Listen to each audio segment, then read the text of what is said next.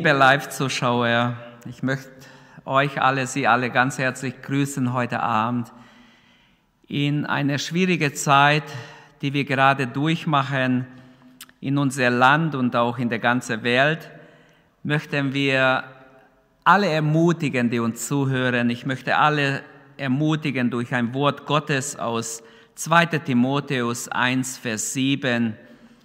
Denn Gott hat uns nicht gegeben den Geist der Verzagtheit oder Luther übersetzt der Geist der Furcht, sondern der Kraft und der Liebe und der Besonnenheit oder der Selbstbeherrschung.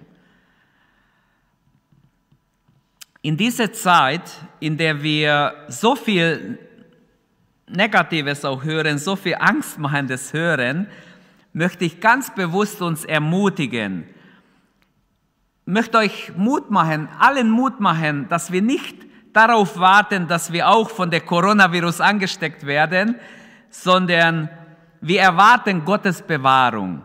Erwarte du Gottes Bewahrung. Und ich möchte alle aufrufen, die zuhören, dass wir täglich dafür beten, dass Gott, unser Gott, der alle Macht hat, dass er diese Coronavirus besiegt, dass er ein Ende macht, diese Krankheit. Und ich rufe alle auf, täglich dafür zu beten. Ganz besonders möchte ich alle bitten, dass um 19 Uhr abends, ab sofort jeden Tag, dass jeder da, wo er ist, sich hinkniet, wenn möglich, und betet. Einfach eine Zeit nimmt zu Gebet. Viele Christen in Deutschland werden sich mit uns vereinen. Viele haben ihre Leute schon informiert. Wir wollen einfach um 19 Uhr abends uns hinknien und beten, dass Gott wirklich diese Krankheit stoppt. Die Ärzte sagen, Angst und Schrecken schwächt das Immunsystem. Und ich füge hinzu, als Pastor kann ich sagen, von der Bibel her, der Glaube an Jesus Christus stärkt dein Immunsystem, weil wir keine Angst haben, sondern weil wir uns geborgen wissen in Gottes Hand. Und ich warte nicht auf dieses Virus, sondern ich widerstehe diesem Virus im Namen Jesu und möchte glauben, dass Gott mich und uns alle bewahrt. Lasst uns einfach deshalb keine Angst haben zu sterben, sondern einfach Mut haben, Gott zu vertrauen. Die Bibel hat so viel Ermutigung, wo es immer wieder steht, fürchte dich nicht. Vertraue dich und deine Familie Gott an. Und gerade diese Zeit ist sehr wichtig, dass wir uns beugen vor Gott, dass wir uns demütigen vor Gott und Gott um Vergebung bitten, Gott um Gnade bitten, damit er uns vergibt und unser Land ganz neu heimsucht und auch diesem Virus ein Ende macht.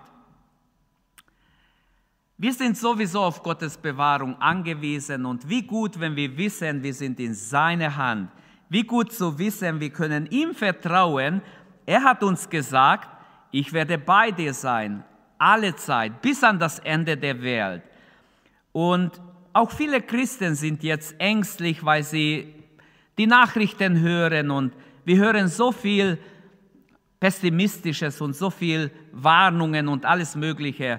Der Wunsch bei vielen ist da, dass sie ja nicht angesteckt werden, dass sie irgendwie der Krankheit entkommen. Und das Beste ist, wenn wir beten. Wir sollten alle aufrufen, alle ermutigen, dass sie beten. In Zeiten wie diese haben wir in der Bibel viele Beispiele, wo Menschen gebetet haben, Gott gesucht haben und schade, wenn nicht auch von den Leitern oder von den Politikern dazu aufgerufen wird. Es ist ganz wichtig, dass wir alle beten und dass wir Gott suchen und dass wir nicht nur Angst haben. Angst ist kein guter Ratgeber. Angst wird uns nicht weiterhelfen. Durch ein altes Lied, bevor ich zum Wort Gottes komme, möchte ich ermutigen, Levi Petrus, ein Pastor aus Schweden, hat ein Lied geschrieben vor einigen Jahrzehnten und dieses Lied heißt Gottes Verheißungen bleiben. in der ersten Strophe heißt es, Gottes Verheißungen bleiben, sie wanken ewig nicht.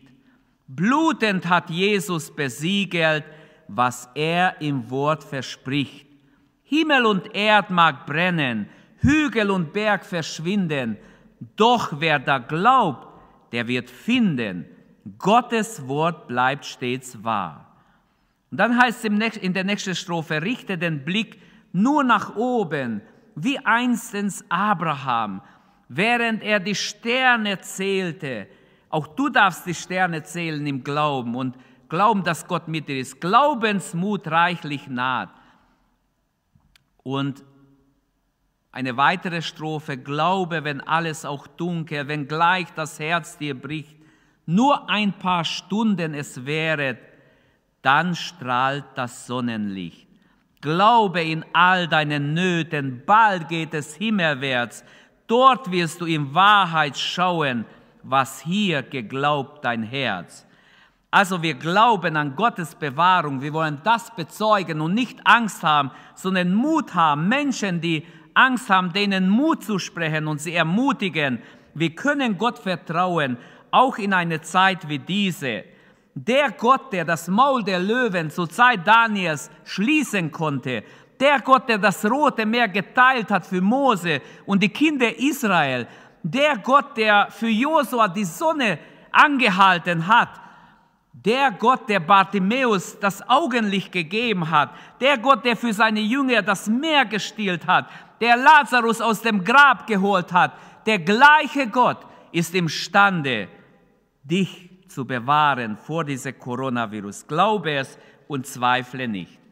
Und jetzt möchte ich zum Wort Gottes kommen aus 2 Timotheus 1, Vers 7. Mein Thema ist, überwinde die Verzagtheit. Überwinde die Verzagtheit. Wenn Angst an dein Herzenstür klopft, überwinde die Verzagtheit. Der Heilige Geist in uns Menschen ist immer beides, Heilsgabe und auch Dienstgabe. Timotheus hat in der damaligen Leib Christi eine besondere Aufgabe und eine dementsprechende Gabe erhalten. Zunächst war er über lange Zeit ein guter Mitarbeiter des Apostels Paulus, dann hat er wohl immer wieder auch selbstständige Aufgaben und Aufträge übernommen. Und nun sollte er nach dem im, im Bälde zu erwartenden Märtyrertod des Paulus ganz selbstständig weiterarbeiten.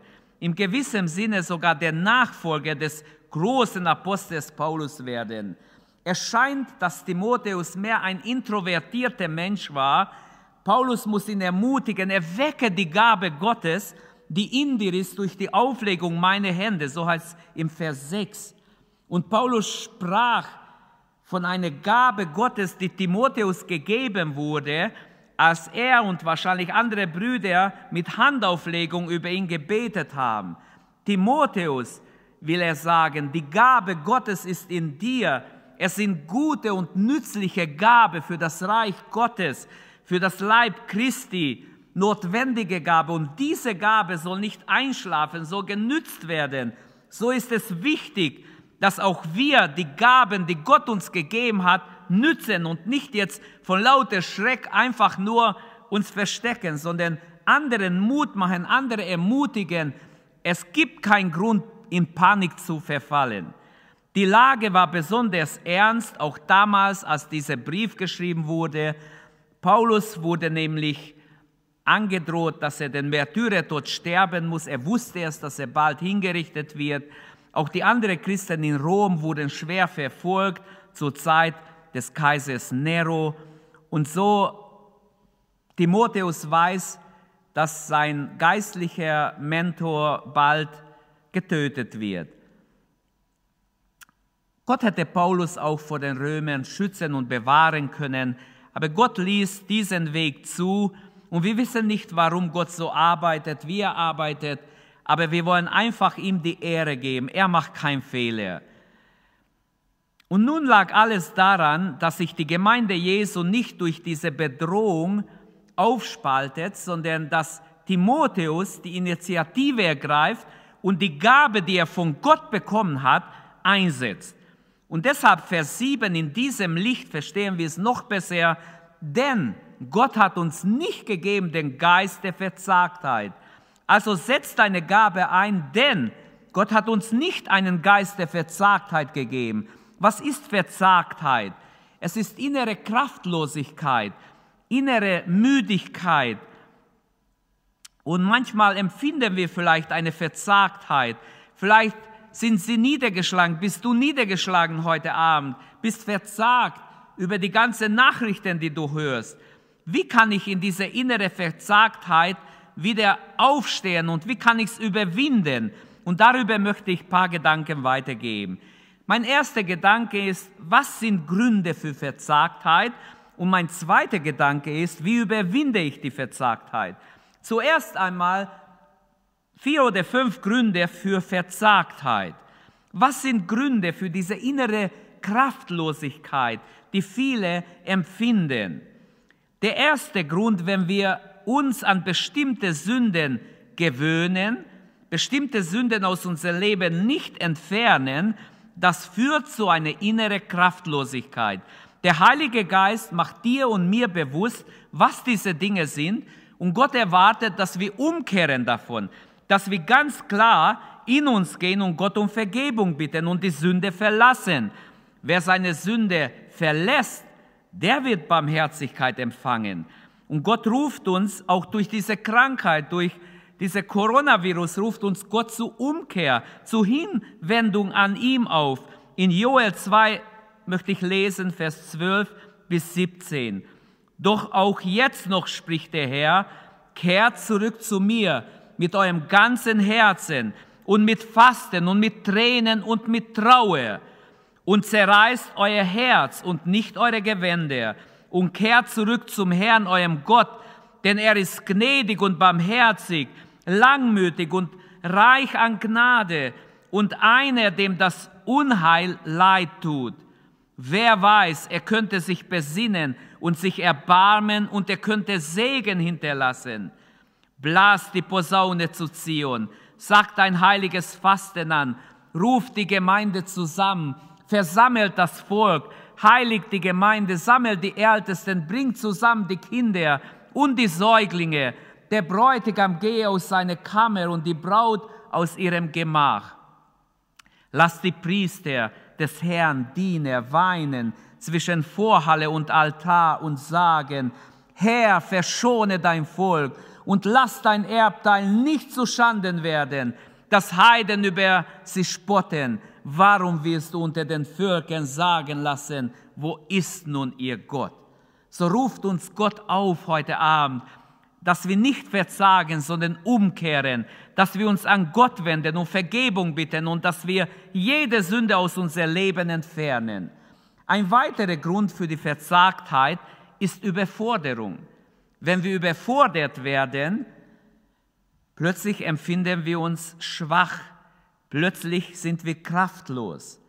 Und so gibt es ein sehr interessanter Spruch, es wird Mark Twain zugeschrieben, versuche nicht den Fluss zu überqueren, bevor du ihn erreicht hast.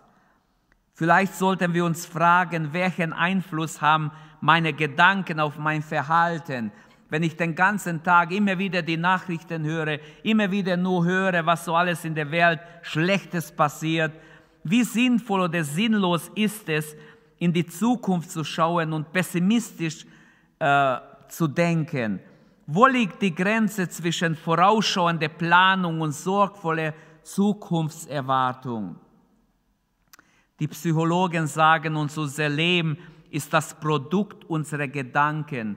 Und da ist etwas Wahres dran. Auch die Bibel spricht sehr deutlich über diesen Gedanken.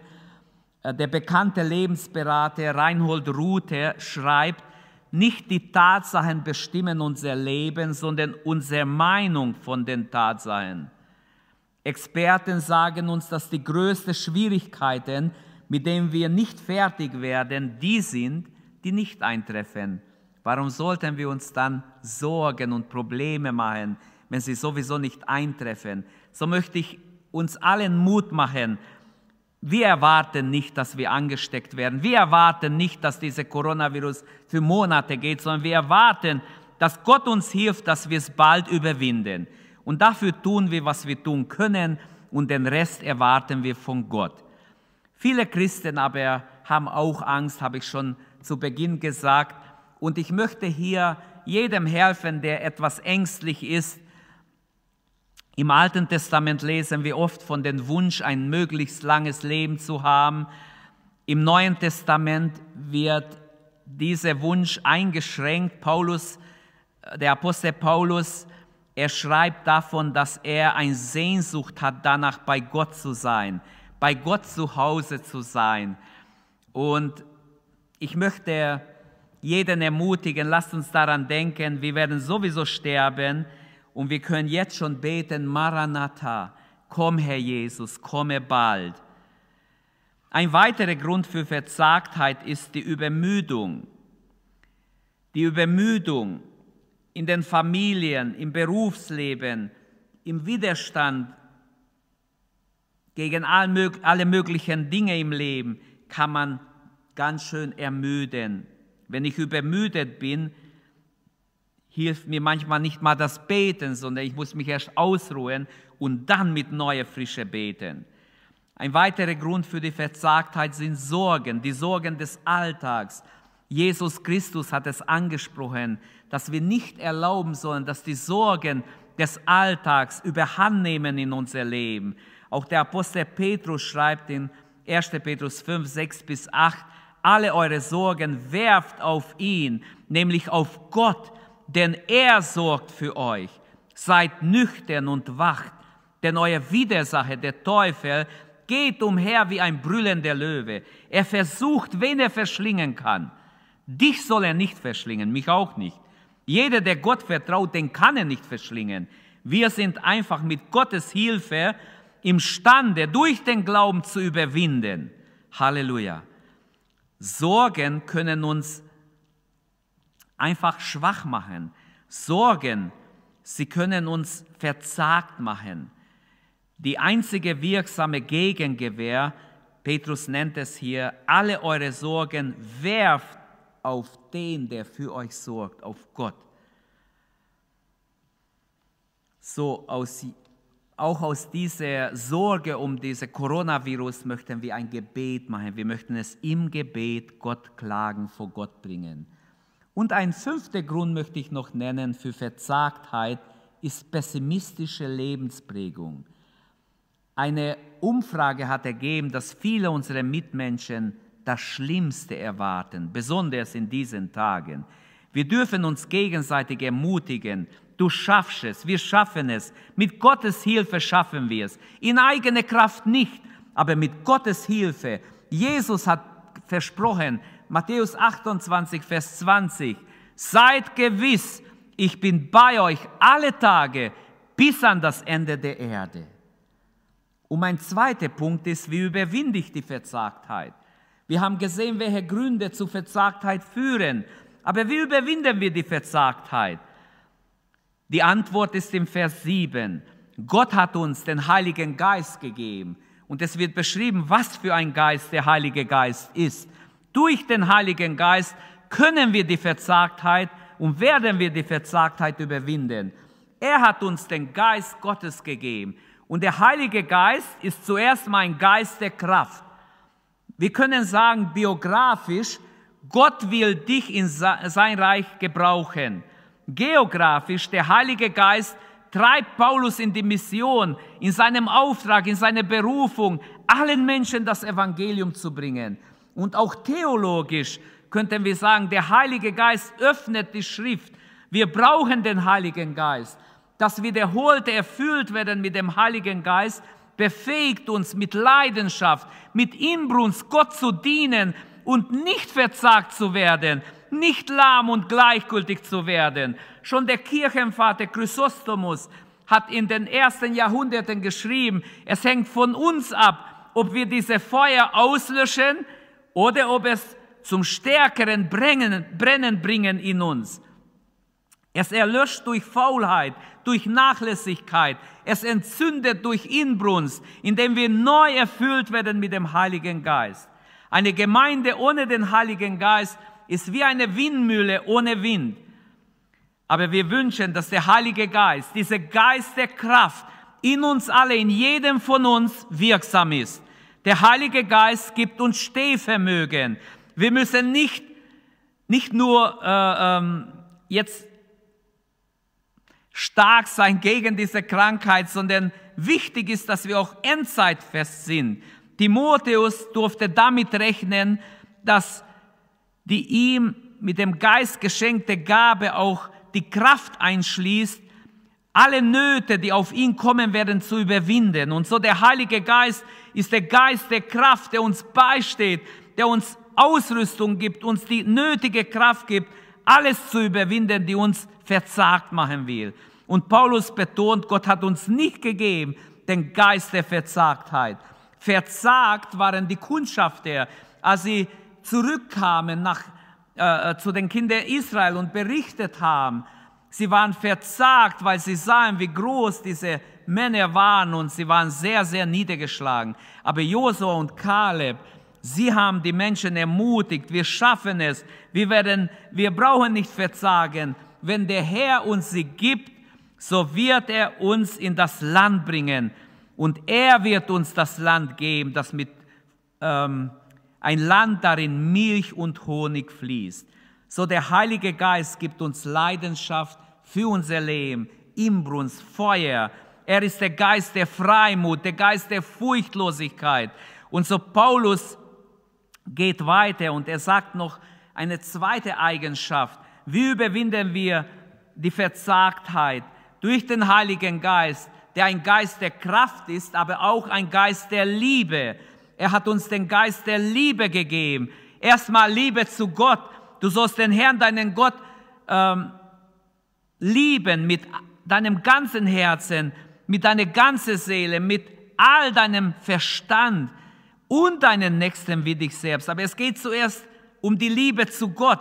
Lieben wir Gott, lieben wir ihn von ganzem Herzen. Dann auch unseren Nächsten sollen wir lieben. Du sollst deinen Nächsten lieben wie dich selbst. Da gibt es oft Reibungen unter den Menschen, auch in den Gemeinden, in den Familien. Es gibt manchmal auch komische Menschen, mit denen es echt schwierig ist auszukommen. Wir sollten alle daran denken, wir sind komisch, wenn wir nicht die Liebe Gottes in uns haben. Wir alle brauchen diesen Geist der Liebe, den Heiligen Geist als Geist der Liebe, der uns erfüllen möchte, der uns frei machen möchte von unserer egoistischen Gesinnung. Nicht jeder geisterfüllte Christ ist vollkommen. Wir haben alle noch Fehler, wir haben ähm, manchmal Gewohnheiten, die andere stören.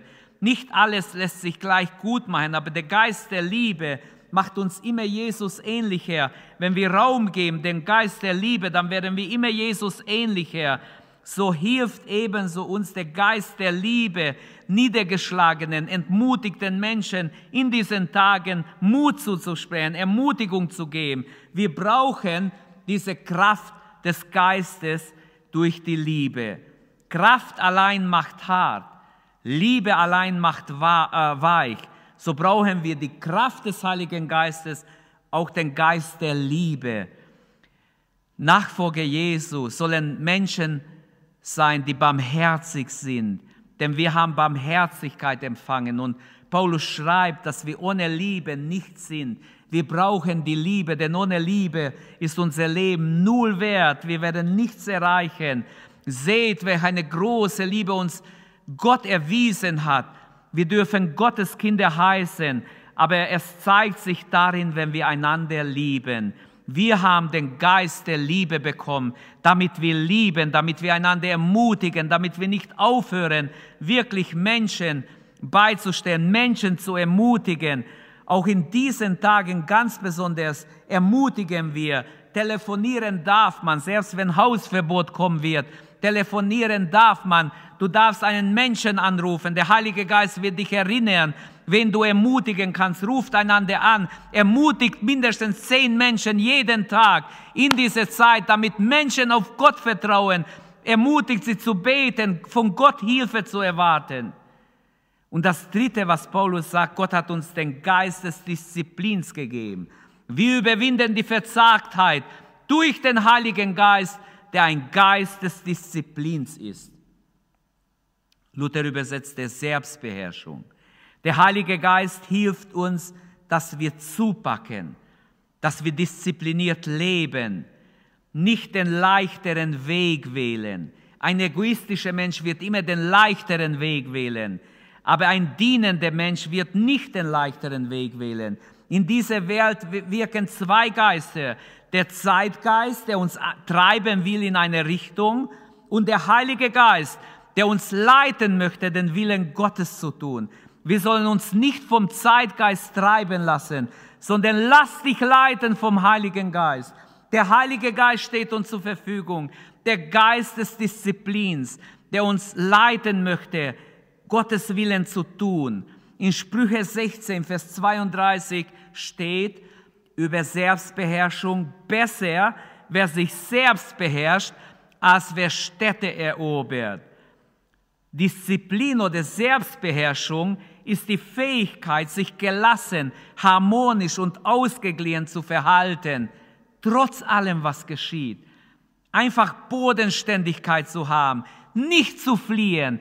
Jesaja hat schon geweissagt, wer glaubt, flieht nicht. Wir können nicht fliehen, weil Jesus nicht geflohen ist. Als er auf Golgatha war, er hat bis ans Ende gekämpft. Er hat das Werk vollbracht. Er ist nicht geflohen.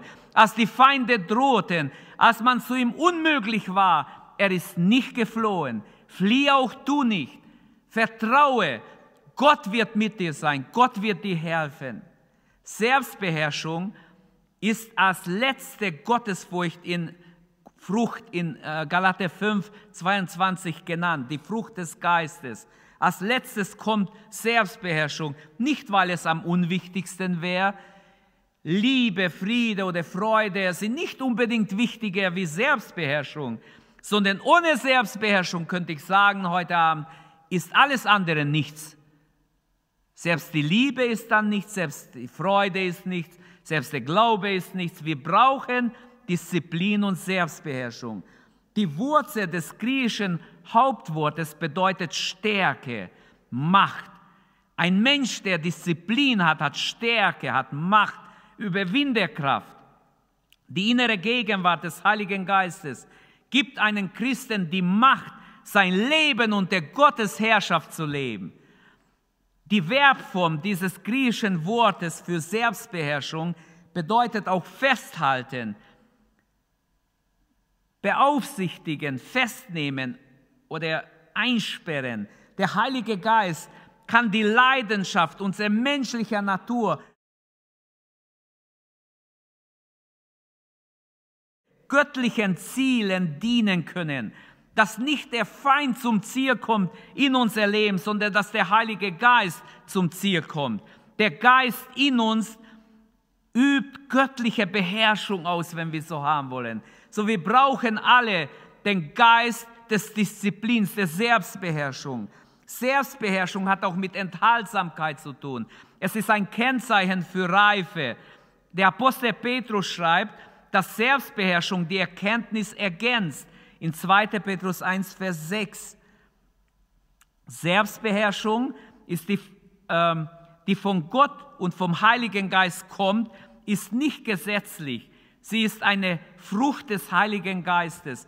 Selbstbeherrschung muss ein Ziel eines jedes Gotteskindes sein und ein Beweis, dass der Heilige Geist an uns arbeitet, ist, dass ich Disziplin und Selbstbeherrschung habe. Wie viele Menschen sind in Sünde gefallen, einfach weil sie, weil sie dem Geist Gottes nicht Raum gegeben haben in diese, in diese Disziplin, in der Selbstbeherrschung. Der Apostel Petrus schreibt in 2. Petrus 1, Vers 5 und Vers 8, strengt euch deshalb an, diese Zusagen Gottes in eurem Glauben zu leben. Dann zeigt sich euer Glaube durch ein vorbildliches Leben. Ein vorbildliches Leben aber führt zu tieferer Erkenntnis Gottes. Je mehr ihr in dieser Hinsicht vorankommt, desto mehr werdet ihr mit Hilfe des Erkenntnisses von Jesus Christus, unserem Herrn, ein sinnvolles, auf andere ausstrahlendes Leben führen. Und der Apostel Paulus schreibt in Epheser 4, Vers 18 und 19, ich lese schon von Vers 17, das aber sage ich euch im Auftrag des Herrn mit allem Nachdruck, ihr dürft nicht mehr wie die Menschen leben, die Gott nicht kennen, und deshalb von ihrem verkehrten Denken in die Irre geführt werden. Ihr Verstand ist verdunkelt und sie haben keinen Zugang mehr zum wahren Leben, zu Gott. Das kommt von ihrer Unwissenheit und ihrem verhärteten Herzen. Aus ihrer inneren Leere heraus überlassen sie sich dem Laster. Sie treiben jede Art von Unzucht und sind von unersättlicher Habgier. Ihr wisst, dass sie ein so, oder die, die ein solches Leben führen, keinen Anteil an Gott haben. Und es ist einfach wichtig, dass wir heute Abend merken und verstehen, dass die Selbstbeherrschung nötig ist.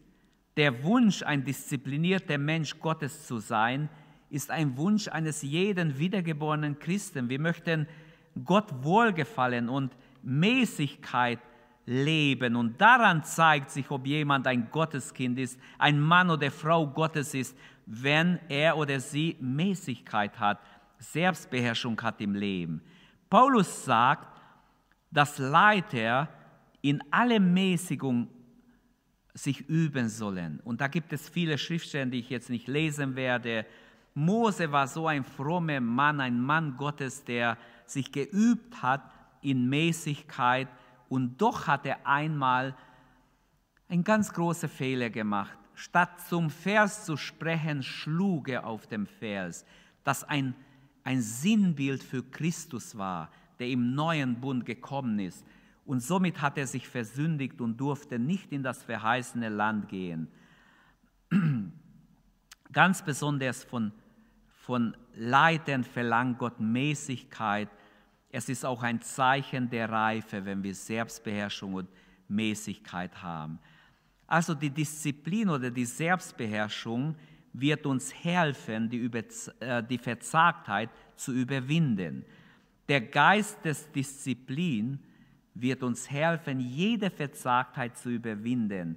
Es wird auch uns helfen, dass wir untereinander verbunden bleiben, die Einheit pflegen, nicht Einzelgängertum pflegen, sondern die Einheit im Leibe Christi. Lernen wir in der Gemeinschaft zu leben, indem wir uns unterordnen dem Heiligen Geist, der ein Geist des Disziplins, der Selbstbeherrschung ist. Lernen wir miteinander auf Gottes Stimme zu hören.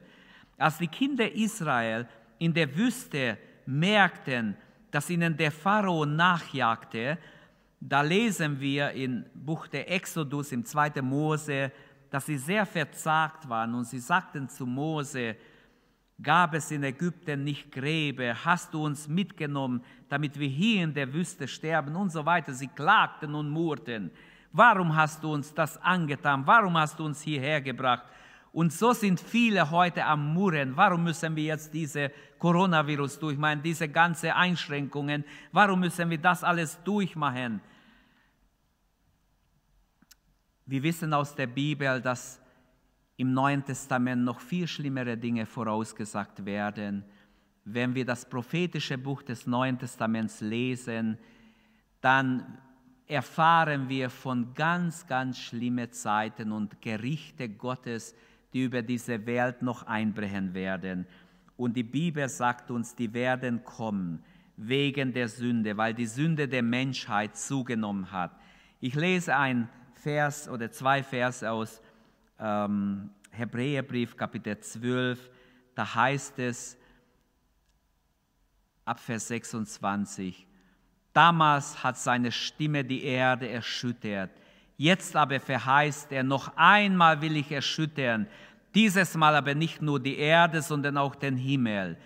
Dieses noch einmal zeigt an, dass das, was erschüttert werden kann, als etwas Geschaffenes verwandelt werden soll damit allein das bleibt, was nicht erschüttert werden kann. Weil wir nun ein unerschütterliches Reich empfangen, lasst uns dankbar sein und so Gott in rechter Furcht dienen, wie es ihm gefällt. Denn unser Gott ist ein verzehrend Feuer. Wir warten auf ein unerschütterliches Reich. Das hat uns Gott verheißen. Das Reich Jesu Christi, das schon da ist, das begonnen hat, zu dem wir schon geistlich dazugehören dürfen, Obwohl wir mit beider Erde auf Erden sind, mit dem Himmel schon verbunden sind, sind wir in dieser jetzigen Zeit schon verbunden mit diesem neuen Reich. Ein unerschütterliches Reich, das wir empfangen werden, wenn Jesus wiederkommt. Und so möchte ich ermutigen, nicht zu murren wie die Kinder Israels, sondern dankbar zu, zu sein. Überwinde du die Verzagtheit. Klinge dich nicht ein in, im, im Jammern und Klagen der Menschen. Steh auf für Jesus. Fange an, Gott zu danken. Du darfst noch leben und fange an, Gott zu loben und zu preisen. Gib ihm alle Ehre und zweifle nicht. Vertraue ihm. Er wird dich leiten. Er wird dich auch bewahren. Und so möchte ich jedem Mut zusprechen und mit Gebet schließen. Aber ganz sicher, wer nicht umkehrt, wird gerichtet werden. Gott hat vorausgesagt, dass er die Sünde bestrafen wird. Wer aber umkehrt, er ist ein barmherziger Gott, der gerne vergibt. Er ruft alle Menschen zu Umkehr und dass wir uns demütigen vor ihm und unter seinem Schutz stellen. Überwinde die Verzagtheit durch den Heiligen Geist, der ein Geist der Kraft, der Liebe und der Besonnenheit ist. Amen.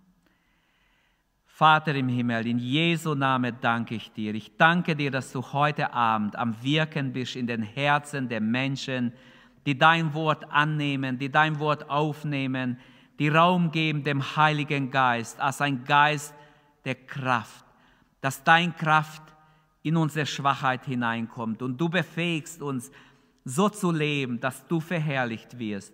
Herr, wir wollen uns auch öffnen ganz neu für den Heiligen Geist als Geist der Liebe, der uns die nötige Liebe gibt zu allen Menschen. Herr, wir beten ganz besonders für die Betroffenen, die schon krank sind, durch diese Virus krank geworden sind. Wir beten, dass du ihnen zu Hilfe kommst, dass du den Ärzten hilfst, dass sie ihnen helfen können. Wir beten, Herr, dass dein Heiliger Geist hilft, dass du uns hilfst, diese Krankheit zu überwinden, dass es bald vorüber ist. In Jesu Namen danken wir dir, dass du uns auch hilfst, dass wir dem Heiligen Geist Raum geben in unser persönliches Leben, dass wir diszipliniert leben, dass wir hingegeben leben, dass wir so leben, dass andere Menschen sehen, Christus ist in uns. Wir haben die Hoffnung der Herrlichkeit. So segnen wir alle deine Kinder mit Glaubensmut, mit, mit äh, Vertrauen in dir. Herr, da wo Zweifel ist, dass die Angst weicht, dass wir uns nicht fürchten brauchen, sondern dir vertrauen, denn du bist ein Gott, der versprochen hat, dass du bei uns bist, dass du uns nie verlassen wirst. Halleluja. Danke, Herr. Wir vertrauen dir. Alle unsere Geschwister an, die ganze Gemeinde, alle Zuhörer, unsere ganze Stadt und Land vertrauen wir dir an. Wir danken dir, Herr, dass du ein Gott bist des ganzen Universums. Und so beten wir, dass deine Herrlichkeit sich offenbart und sich zeigt, dass viele Millionen Menschen zu dir rufen in diesen Tagen und sich demütigen vor dir und dich, Herr Jesus, in ihr Herz einladen. Wir danken dir, dass du dieses Coronavirus hilfst zu besiegen. Du bist ein großer Gott. Wir vertrauen dir. Du bist unbegrenzt. Deine Macht ist unbegrenzt. Du bist größer als alles. Halleluja. Danke, Herr, dass wir dir vertrauen dürfen, denn du bist ein ewiger Vers. Amen. Amen. Möge Gott und sein Friede mit euch alle sein Möge sein Friede, der höher ist als alle Vernunft, unsere Herzen und Sinne bewahren in Christus Jesus, unserem Herrn. Wir werden mit Gottes Hilfe auch am Sonntagmorgen um halb zehn live übertragen und Gottes Wort verkündigen. Es wäre schön, wenn Sie mit uns sind. Gott befohlen, bis wir uns wieder hören oder sehen. Amen.